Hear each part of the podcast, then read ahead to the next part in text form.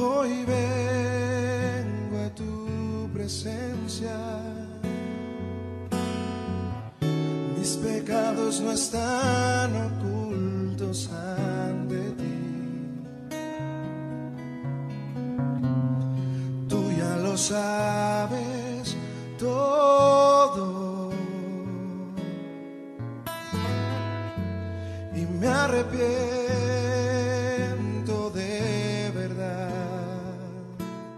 El cielo y la tierra pasarán, mas mis palabras no pasarán. Pero el día y la hora nadie sabe, ni aun los ángeles de los cielos, sino solo mi Padre. Mas como en los días de Noé, así será la venida del Hijo del Hombre. Porque como en los días antes del diluvio estaban comiendo y bebiendo y casándose y dándose en casamiento, hasta el día en que Noé entró en el arca. Y no entendieron hasta que vino el diluvio y se los llevó a todos. Así será también la venida del Hijo del Hombre. El Señor les bendiga a todos los que nos escuchan. Estas palabras son una cita del Evangelio de Mateo capítulo 24. En nuestros episodios anteriores estuvimos considerando algunas escenas propias de Semana Santa. Hablamos de la entrada triunfal de Jesús, hablamos de la purificación del templo, consideramos el momento en que fue ungido en Betania y traicionado por Judas, así como la última cena. Pero nos saltamos este capítulo, que es el capítulo 24 de Mateo. Este episodio sería muy largo si tratáramos de incluir tanto como se puede de este capítulo para estudiarlo, para reflexionar en su contenido. Así es que lo dividiremos en dos o tres partes más.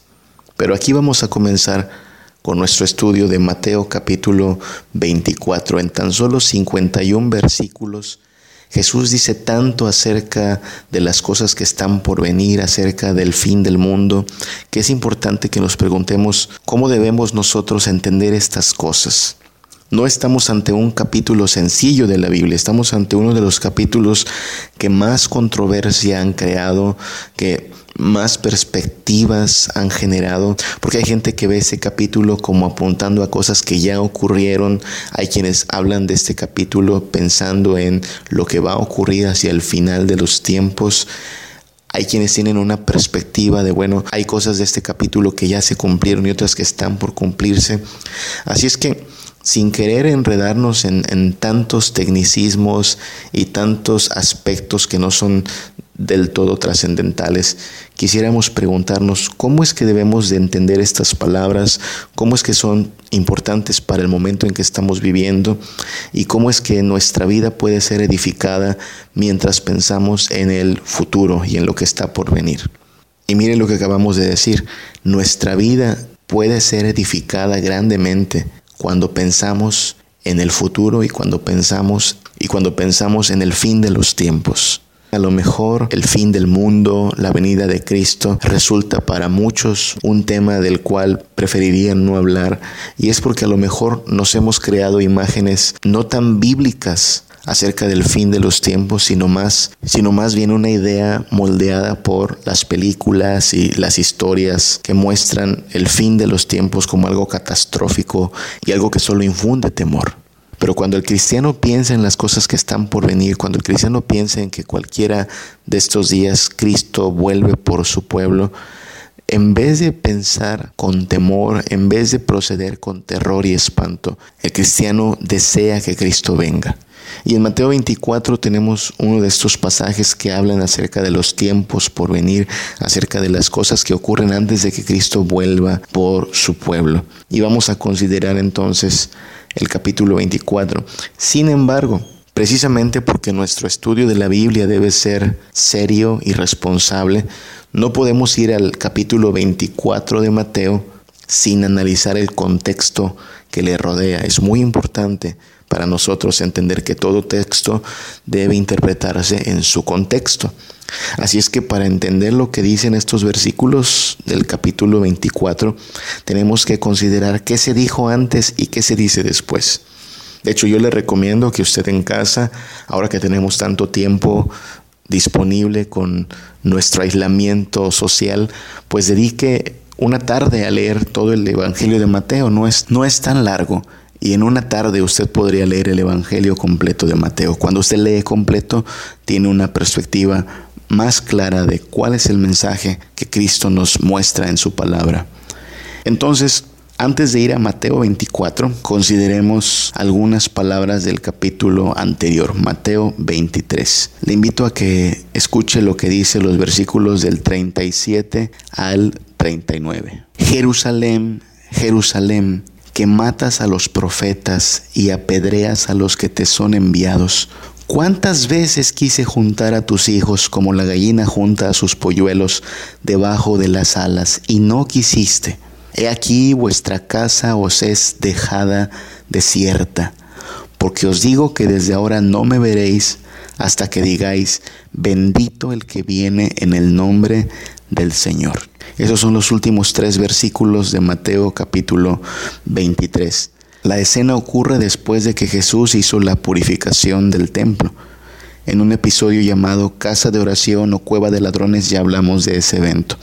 Y parece que en los siguientes días de esa última semana Jesús estuvo frecuentando el templo para anunciar su mensaje, para hablar de su reino y su predicación y sus diálogos con la gente están registrados desde Mateo 21, 23 hasta el 23, 39. Todo eso aconteció allí en los atrios, en los pasillos del templo, entre enseñanzas y controversias. Ahora, con estas palabras que acabamos de leer, cierra esta serie de predicaciones y diálogos con la gente y lo hace en términos de indignación. Jesús está hablando palabras muy severas. De hecho, el versículo 37 es un reclamo. Tú has matado a mis profetas. Cuantos profetas se te han enviado han sido asesinados. Yo quise bendecirte y juntarte como pueblo y tú no quisiste. Ahora se quedará vacía tu casa y ya no me veréis más. Las palabras de Jesús son reprensión, son indignación. Y entonces, después de estas palabras, vendrá el capítulo 24.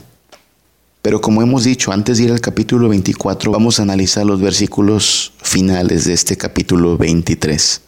¿Por qué Jesús está tan indignado? ¿Por qué Jesús se despide esa tarde en un tono de reclamo y con bastante severidad? ¿Qué ha venido sucediendo que Jesús dirige estas palabras tan llenas de indignación y descontento con los que le estaban escuchando en aquel momento? Bueno, es que Jesús está marcando una especie de ultimátum. Es como si dijera, hasta aquí llegó su tiempo, no más está a punto de ofrecerse en sacrificio por su pueblo, pero precisamente el hecho de que Jesús llevará a cabo su obra de redención pone a Israel en la situación de tener que definir claramente qué va a hacer con Jesús. Ahora que el Hijo de Dios se ha encarnado, ahora que el Rey de Reyes estará muriendo por su pueblo, ¿qué van a hacer los que le han visto? ¿Qué van a hacer los que han escuchado su mensaje? ¿Creerán en Él o le van a ignorar? ¿Será Jesús el objeto de su aprecio o le van a brindar todo su desprecio? ¿Qué van a hacer con Jesús? Luego de que Dios ha pasado tanto tiempo buscando a su pueblo, guiando a su pueblo, ahora que envía a su Hijo para redimirles del pecado y la condenación, ¿qué va a hacer Israel? Uno entiende la indignación de Jesús, el reclamo de Jesús, cuando consideramos tres realidades que han venido ocurriendo durante toda la historia hasta este momento y las vamos a enumerar. Primero que nada, en todo este tiempo la palabra de Dios para su pueblo ha sido abundante. El Señor ha hablado a su pueblo, el Señor ha buscado a su pueblo. ¿Y qué ha hecho su pueblo? ¿Acaso someterse fielmente a la palabra? ¿Acaso creer completamente en la palabra? No. A pesar de que han tenido la palabra de Dios, han sido sordos a ella. No han procedido en obediencia. Y la palabra de Dios no ha sido poca. Si algo sabemos por la Biblia, es que Dios, nuestro Dios, es un Dios que habla. Creo todo lo que existe por el poder de su palabra y su palabra es, como ya lo sabemos, lámpara y lumbrera de nuestro camino. Cuando Dios habla, su pueblo tiene luz, su pueblo tiene dirección. La palabra de Dios es una bendición. Y en todo este tiempo, lo que ha recibido el pueblo de Dios es la palabra misma de su Señor, a fin de que su pueblo fuera como un rebaño que tiene una voz segura que escuchar, que tiene una voz confiable que seguir. Y Dios ha venido hablando a su pueblo no en tiempo reciente, sino desde el principio. Recuerda lo que ocurre cuando Adán y Eva pecan y descubren que están desnudos. Es Dios quien con su palabra viene buscando al hombre, ¿dónde estás? Y le llama a rendir cuentas, pero también le llama para darle promesas y bendiciones a pesar del castigo que merece el hombre y del cual es objeto a causa de su extravío, recibe de parte de Dios promesa, dirección, un pacto que debían servir para que el pueblo de Dios se mantuviera fiel y obediente. Pero en el capítulo 23 de Mateo vemos a Jesús reclamándole a su pueblo que no ha procedido como se esperaba al escuchar su palabra. Dice el versículo 37, Jerusalén, Jerusalén, que matas a los profetas y apedreas a los que te son enviados.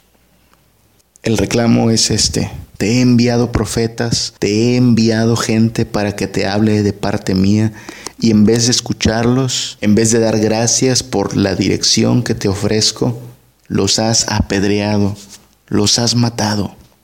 Ese es el primer reclamo de parte de Jesús. Has recibido tanta palabra, tanta dirección, tanta luz, pero has terminado matando hasta a los mensajeros que te envié. ¿Qué era un profeta? Un profeta era alguien que recibía de parte de Dios palabra para su pueblo, sin importar que este mensaje fuera duro o tuviera tono de reprensión, él tenía que entregar el mensaje. ¿Y sabe qué hacía el pueblo? Muchas veces en vez de dar gracias a Dios por su palabra, procedieron a tapar sus oídos y terminaron matando a los profetas de Dios. El mensaje de los profetas era muchas veces duro y tajante. Consideremos un ejemplo. No me pierda Mateo 23, pero mire lo que dice Isaías capítulo 1. Desde el principio, el profeta Isaías en su libro habla en un tono bastante severo de parte de Dios.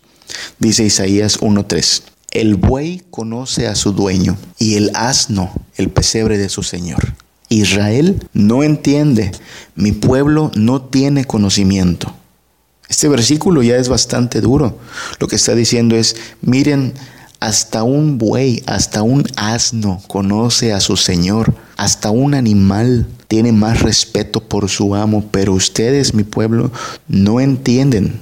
Siguiente versículo. Oh generación pecadora, pueblo cargado de maldad, generación de malignos, hijos depravados. Dejaron a Jehová, provocaron a ira al santo de Israel, se volvieron atrás. Imagina el pueblo de Dios que recibe un mensaje de parte de su Señor por medio del profeta y en vez de escuchar palabras que le halaguen, en vez de escuchar palabras que le motiven, en vez de escuchar palabras de afirmación que les digan, estás bien, le encanta tu forma de vivir a Dios, lo que escucha son palabras de reprensión, de juicio y de severidad. Sin duda un profeta con un mensaje así no caía bien al pueblo de Dios, pero la tarea del profeta no es darle gusto al pueblo con palabras bonitas, sino dar el mensaje de Dios tal como lo recibe. Y si este mensaje es un mensaje de reprensión y de disciplina, el pueblo de Dios debía escucharlo, pero en vez de eso, lo que hacían muchas veces era matar al profeta. Y eso es parte del reclamo de Jesús en Mateo 23. Te mandé profetas y los mataste. Debiste escuchar y en vez de eso ignoraste mi palabra. Las palabras de los profetas muchas veces ofendían, muchas veces incomodaban, pero era el mensaje de Dios para un pueblo que necesitaba entender que la obediencia y el sometimiento a su Señor no eran opcionales. Aquí mismo en Isaías capítulo 1, los siguientes versículos nos muestran cómo Dios llegaba a hablar de manera muy, muy severa a su pueblo. Dice el versículo 10, Príncipes de Sodoma, oíd palabra de Jehová, escuchad la ley de vuestro Dios, pueblo de Gomorra. ¿Sodoma? ¿Gomorra? ¿A quiénes está hablándoles Isaías?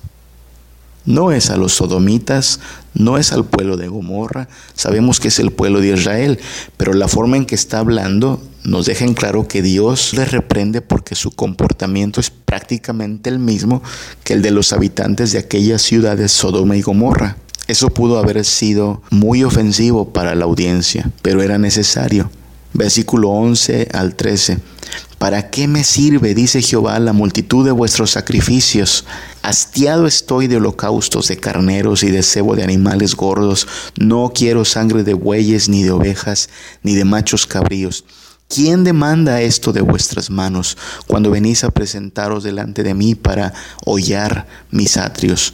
No me traigáis más vana ofrenda, el incienso me es abominación, toda luna nueva y día de reposo, el convocar asambleas, no lo puedo sufrir, son iniquidad vuestras fiestas solemnes.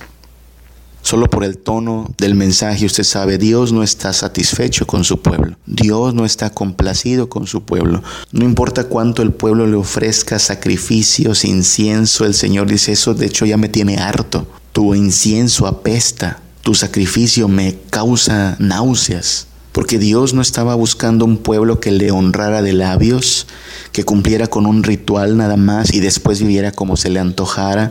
Dios esperaba un pueblo que se sometiera a Él y que le apreciara a Él con todo su corazón, con toda su mente, con toda su alma, con todo su ser. Y cuando el pueblo no procede como Dios lo espera, pues entonces Dios mandaba profetas para que les guiasen a volver al pacto, a volver a su Señor, a someterse nuevamente a su pastor. Y en Mateo 23 lo que vemos es a Jesús dando este ultimátum diciendo, se acabó, cuanto profeta les envié, ustedes lo ignoraron, lo mataron. La palabra no ha escaseado, pero lo que ha sido escaso es la atención y el sometimiento de su pueblo. Y es por eso que Jesús está indignado. Ahora, no solo Dios ha hablado abundantemente, sino que Dios ha sido grande en mostrar su amor y su ternura para con su pueblo. Volvamos a Mateo capítulo 23 y después de reclamarle al pueblo que mataron a sus profetas, hace esta exclamación, versículo 37. ¿Cuántas veces quise juntar a tus hijos como la gallina junta sus polluelos debajo de las alas y no quisiste. Esta escena es una escena bastante cruel, bastante triste. Lo que dice Jesús es, quise ser bueno contigo, quise cubrirte y protegerte, y tú te resististe, tú no quisiste. La escena es bastante tierna, de hecho, porque nos hace pensar en una gallina extendiendo sus alas, queriendo cubrir a sus pequeños pollitos. Si usted ha podido ver esta escena en algún rancho, en algún patio, sabe que es una escena muy tierna ver a todos los pollitos cómo son cubiertos por las plumas de su madre, por las alas de mamá gallina, y pareciera que son muchos, pero todos caben bajo las alas de la gallina. Es una escena llena de ternura, porque nos dice Jesús que así es como quiso Él cubrir a su pueblo, de hecho, es una escena que se repite en toda la Biblia, principalmente los salmos, representando a Dios nuestro Señor como una especie de ave cubriendo con sus alas a su pueblo. El Salmo 36 lo dice de esta manera en el versículo 7, cuán preciosa, oh Dios, es tu misericordia. Por eso los hijos de los hombres se amparan bajo la sombra de tus alas. Dios, como si fuera un ave, extendiendo sus alas para que los hombres encuentren amparo en él. Salmo 57, versículo 1. Ten piedad de mí, oh Dios, ten misericordia de mí, porque en ti ha confiado mi alma, y en la sombra de tus alas me ampararé hasta que pasen los quebrantos. Esta es una oración de confianza, de alguien diciéndole a Dios, debajo de tus alas puede estar amparado en medio del quebranto. Salmo 63, versículos 7 al 8, porque has sido mi socorro y en la sombra de tus alas me regocijaré. Está mi alma pegada a ti, tu diestra me ha sostenido. Una escena de bastante confianza. Debajo de las alas de Dios tenemos regocijo. Debajo de las alas de Dios encontramos socorro y refugio. Hay un salmo que en estos días de pandemia y de tanta incertidumbre acerca de qué es lo que lo que está por venir, hasta dónde llegará el daño causado por este virus COVID-19, ha sido repetido una y otra vez y citado en muchos lugares. Y es el Salmo 91 que tiene bellas promesas de que no nos sobrevendrá mal, de que la plaga no tocará nuestra morada, pero el salmo comienza con esta misma escena de Dios cubriendo con sus alas a su pueblo, Dice el versículo 4, con sus plumas te cubrirá y debajo de sus alas estarás seguro. Así es que Dios no ha hecho más que mostrar todo su amor, su compasión, su cuidado para con su pueblo, de una manera tierna, tal como el Padre se compadece de los hijos, así se ha venido compadeciendo Dios de su pueblo. El fuerte y poderoso ha venido cuidando de los frágiles que Él escogió y quiso todo este tiempo como la gallina cubre a sus polluelos, bendecir a su pueblo, amparar a su pueblo. Pero el reclamo de Jesús en Mateo 23 es, tú no quisiste. Una y otra vez ignoraste este llamado, una y otra vez te resistías a Dios. Aun cuando Dios estuvo mostrando todo su amor y su ternura, el pueblo de Israel no valoró esta misericordia de Dios. En vez de correr a ampararse en Dios, en vez de habitar bajo la sombra de sus alas, pero Israel, en vez de apreciar a Dios en todo su carácter benévolo, misericordioso y tierno, lo que hizo fue despreciarlo. Y muchas veces cambiaron a Dios por los ídolos y se refugiaron en su propia fuerza y es por eso que entendemos la indignación de Jesús en este capítulo 23 de Mateo diciendo, cuántas veces quise juntarte como la gallina junta a sus pollitos y tú no quisiste. ¿Por qué está indignado Jesús con el pueblo? Porque no ha sido poca la palabra de Dios, pero sí ha sido poca la atención y la obediencia de su pueblo porque no ha sido poca la ternura de Dios, pero lo que ha escaseado es aprecio y confianza en su poder. Y entonces Jesús les dice en el versículo 38, He aquí, vuestra casa os es dejada desierta. Esa frase es muy severa. Es como si Jesús dijera, adiós, ya me voy, ¿para qué sigo aquí? Vuestra casa os es dejada desierta. Si hay algo que Israel tuvo y de lo cual se benefició fue de la presencia de Dios. Dios está presente en todos lados, pero la Biblia cuando habla de la presencia de Dios se refiere principalmente a la presencia de Dios con su pueblo. Y el pueblo de Dios se benefició grandemente de la presencia de Dios en cada batalla, en cada plaga, en todo su peregrinaje por el desierto. ¿Qué hizo la gran diferencia? La presencia de Dios. Sobre Egipto Dios descargó sus juicios, causó la muerte de los primogénitos, trajo tinieblas, pero la presencia de Dios fue la que hizo que ni uno solo de los israelitas muriera y que mientras en el palacio del faraón había tinieblas, en las casas de Israel había luz. ¿Qué marca la diferencia? La presencia de Dios. Fue la presencia de Dios la que definió la victoria en las batallas de Israel. Jericó tenía grandes muros, Amalek tenía un ejército poderoso, la tierra prometida estaba llena de pueblos fuertes y guerreros. ¿Cómo es que Israel pudo conquistar la tierra prometida? ¿Cómo es que Israel ganó tantas batallas? ¿Dónde radicaba el secreto de su éxito? En la presencia de Dios. Dios estaba con su pueblo. Todo el tiempo que peregrinaron por el desierto, no anduvieron errantes, no anduvieron perdidos. La presencia de Dios les conducía de día como una nube, de noche como una antorcha, y habitaba en medio de su pueblo. Israel puede estar seguro si Dios está con él. Israel puede dormir tranquilo si la presencia de Dios está en medio de ellos.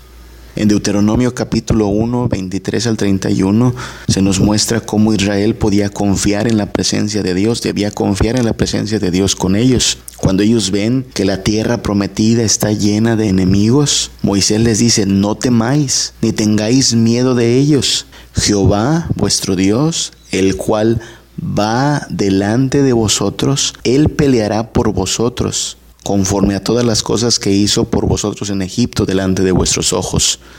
Y en el desierto has visto que Jehová tu Dios te ha traído como trae el hombre a su hijo, por todo el camino que habéis andado hasta llegar a este lugar.